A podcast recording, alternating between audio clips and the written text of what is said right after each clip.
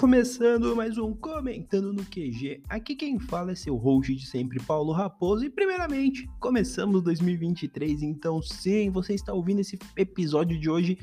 Desde já fica meu feliz ano novo para você, querido ouvinte. Mas hoje começamos a saga dos 90, né?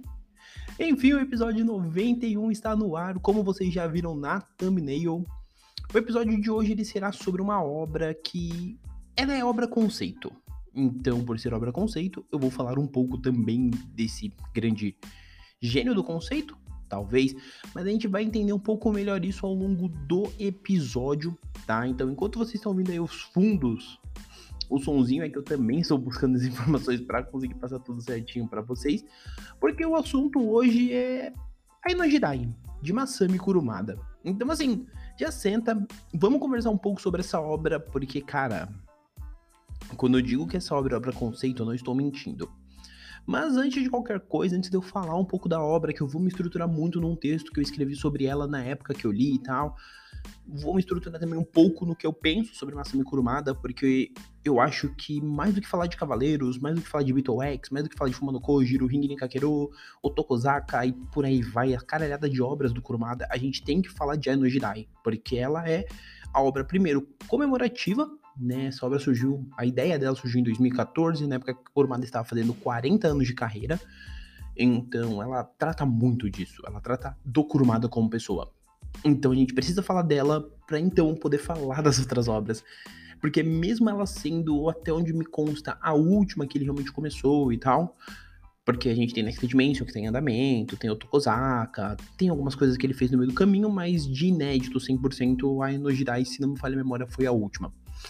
Então, assim, ela é uma obra que, como eu tô repetindo bastante, ela é uma obra conceito porque a história é um pouco biográfica. Ela é meio. Ela é um biográfico com ficção ali. Entrar alguns pontos. Mas, assim, interessante a gente falar aqui. Como eu disse, a Jidai é uma obra parte, que é parte das comemorações de 40 anos do Masami Kurumada. Foi uma obra publicada na Weekly Shonen Champion, da Akita Shoten, de julho de 2015 até setembro, tem oito capítulos ao todo. Um volume é uma obra extremamente curta, mas é muito interessante. E qual que é o conceito né, de Ainojidai? Ainojidai é isso que eu falei. Ela trata da história de um personagem que também se chama Masami, Masami Kurumada.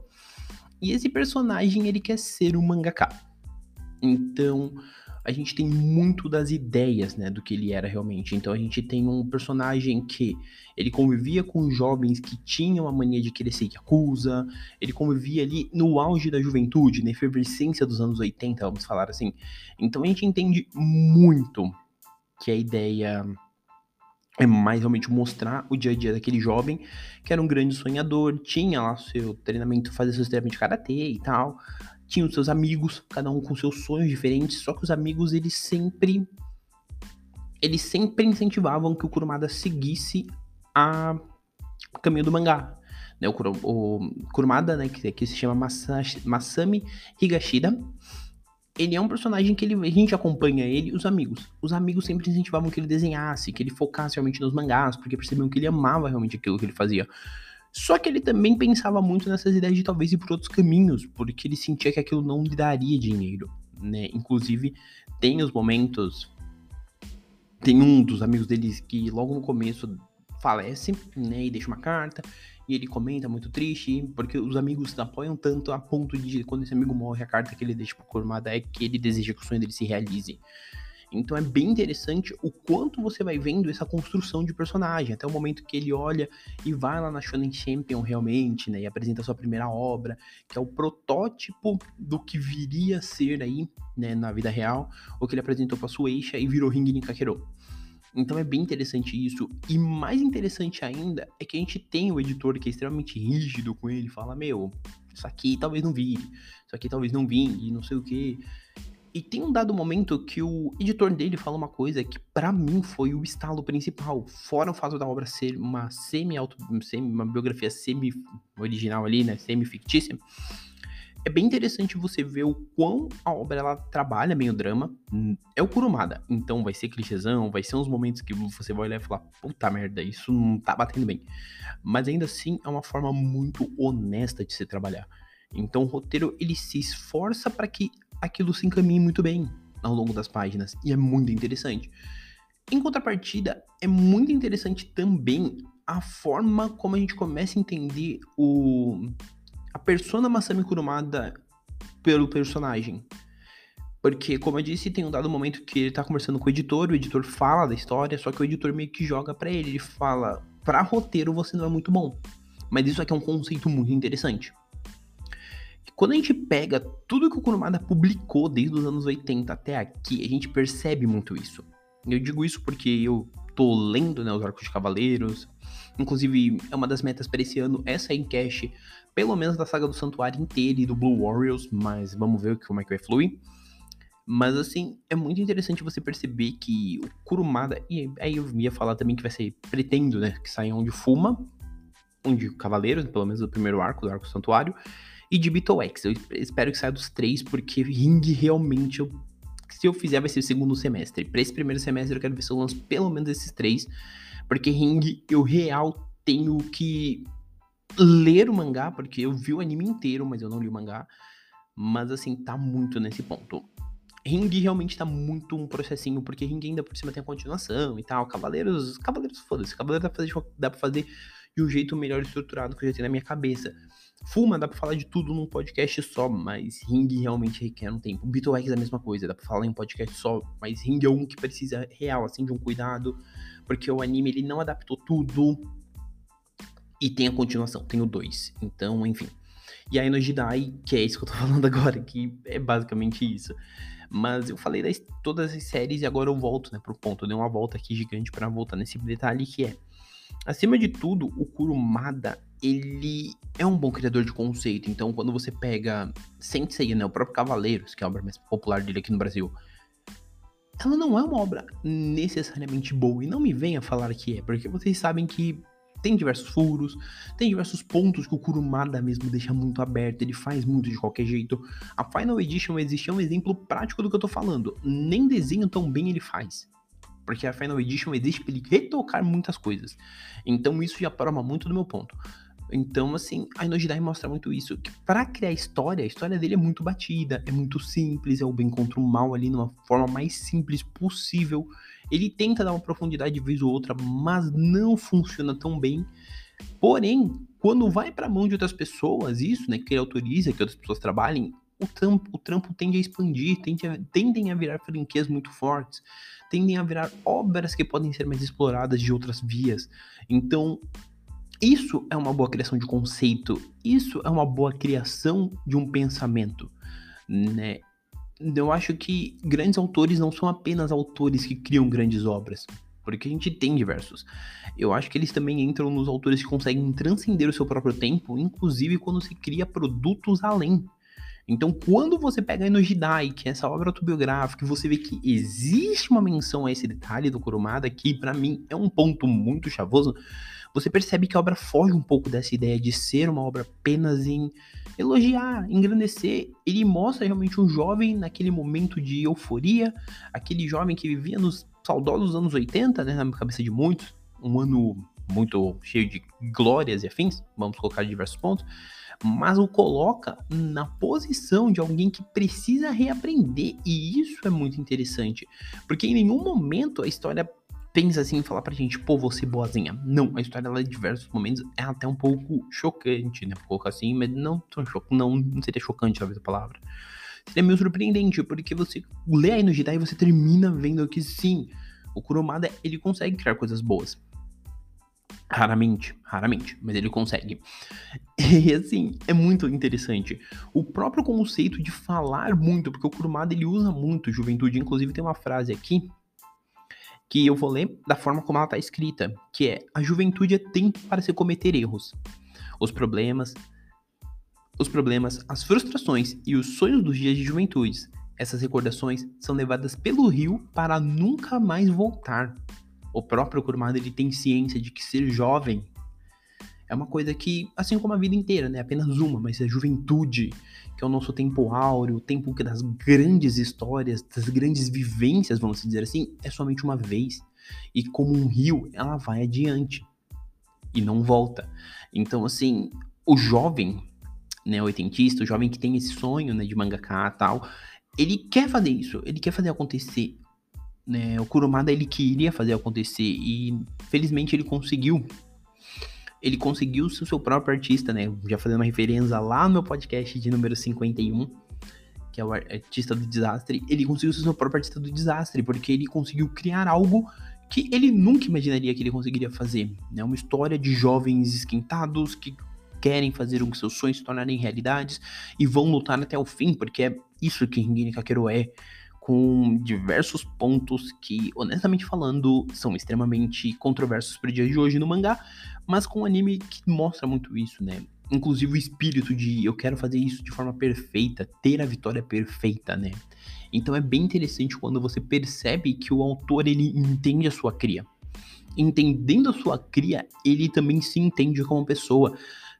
O Kurumada ele cria uma história curta, mas que fala muito e que ressoa tanto com a gente como leitor, como espectador e talvez até mesmo como pessoas, que se torna uma obra intimista pra caramba, num nível que a gente acaba realmente se vendo ali. Ah, mas eu não gosto do Kurumada, não sei o quê. Eu também não sou o maior fã dele, cara. Sendo muito honesto, como eu sempre digo, eu defendo muito que Fuma no Kojiro e Ringin Kakero são obras boas pra cacete. Fuma, inclusive, é um dos meus top de vida, assim, de leitura, porque é uma das coisas mais wow e veio do Kurumada. Mas Senseiya pra mim é ok. Eu amava muito pela nostalgia, mas hoje em dia eu acho ok. Prefiro muito mais os spin-offs. E os fãs de Senseiya que estão ouvindo esse podcast vão querer me matar. E Beetle X, eu, ele existe. É uma das obras já feitas no mercado, isso sem sombra de dúvidas, mas não é nada muito fora da caixinha. Então, por esse motivo, eu acho que é muito interessante quando você descobre que existe o Aino Jidai, você descobre que o Kurumada, ele cria uma obra autobiográfica e ele entende a necessidade de se criar algo. Então, por ele entender, ele consegue criar um conceito que para mim funciona muito bem. Entende? E eu tô talvez voltando muito nesse conceito porque eu acho que falar de Aino Jidai de uma forma mais ampla, talvez, seja dar muito spoiler dizer que eu recomendo ele, eu acho que se desde o começo desse episódio você ainda não percebeu que eu recomendo, cara, você tá dormindo muito no ponto, porque é basicamente uma história que eu extremamente recomendo. É óbvio que é ponto que eu não mencionei, mas volto aqui. É óbvio que existem liberdades criativas, é óbvio que a mudança de editora se dá, porque a obra foi publicada pela própria Kita Shoten, e até mesmo diversos, talvez, entraves que possam ter com a Sueishi e tal, mas tem tudo isso. Mas ainda assim, é uma obra muito curta. Eu sei que não é uma obra que virá pro Brasil, se vier algum dia, é muito sorte, mas é mais difícil até pela questão de ser uma obra que em Kurumada e Kurumada realmente a gente entende que vende mais quando a gente fala de Senseiya, do contrário não vai vender. Mas é uma obra que se você tiver a oportunidade de ler, leia, porque cara, é muito bom. E como eu digo, né, para o final, antes de eu começar meus recadinhos, eu só vou ler como eu deixei no final do meu texto, né? Porque eu li a trecho da coisa, eu vou deixar o final do meu texto. Porque fica a lição, o caminho ele será longo, terá lágrimas, decepção, pessoas que não valorizam seu trabalho e até atalhos errados, mas apenas os talentosos criam raízes e avançam para um amanhã cheio de glórias. Eu acho que essa é a mensagem principal desse mangá, porque o caminho que ele percorre nos oito capítulos é muito isso. Você chora, você se decepciona, tem gente que não vai valorizar o que você tá fazendo. Muitos atalhos fáceis vão surgir, né? Fáceis, mas que vão ter custos. Mas, cara, se você tiver um talento de criar uma raiz ali e falar é isso que eu quero, você vai para frente e afinal de contas, quantos de nós não fazemos dessa forma? Quantos de nós não choramos? Quantos de nós não nos decepcionamos? Quantos de nós às vezes não vemos nosso trabalho sendo valorizado da maneira que a gente acredita que mereça? E até pessoas que oferecem pra gente caminhos que vão soar muito mais fáceis. Mas entenda isso, é até um pouco coach, mas a gente criando raiz, a gente consegue entender o nosso lugar no mundo. E eu acho que esse episódio, para começar os 90 aí, né? Pra gente começar a festividade rumo aos 100, é o primeiro que eu quero começar a falar um pouco com vocês também dessa forma mais abrangente. Porque afinal de contas, quem somos nós, né? Diante de um mundo grande, se a gente for analisar friamente. Nada mais do que algo pequeno, mas a gente pode fazer o nosso melhor, a gente pode correr atrás dos nossos sonhos todo dia a gente tem essa oportunidade. E eu falei isso lá em Artista do Desastre, eu falo, estou falando neste momento em Aino Jidai. No episódio 100 eu provavelmente vou mencionar coisas assim. E eu já deixo adiantado. Episódio 100 ele vai ser longo pra caralho. Já se prepare. mas ele vai falar muito também sobre esse tipo de coisa, ele vai ressoar muito em cima disso. Porque de que forma a gente pode falar, né? E isso já entra, né, um pouco antes dos meus recados, que toda essa sequência dos 90, do 91 até o 97, eles vão ser muito voltados ou em alguma coisa que eu li recentemente eu acho interessante trazer, mas algum, alguns desses episódios, se não todos, vão ter algum significado pra gente entrar talvez num debate um pouco mais sério. E por que, que eu falo até o 97? O 98, o 99 e o 100, eles são uma, trilo, uma tríade de episódios especialíssimos mesmo. Eu já tô pensando nesses episódios há muito tempo. Eu já tenho o título deles. Só não tenho a thumb, porque se eu tiver a thumbnail é bem capaz de que alguém veja. Então, como eu não quero que ninguém descubra ainda quais são esses três temas, mas quem me conhece o suficiente já deve imaginar quais são, eu vou deixar vocês aí agora com esse final, né?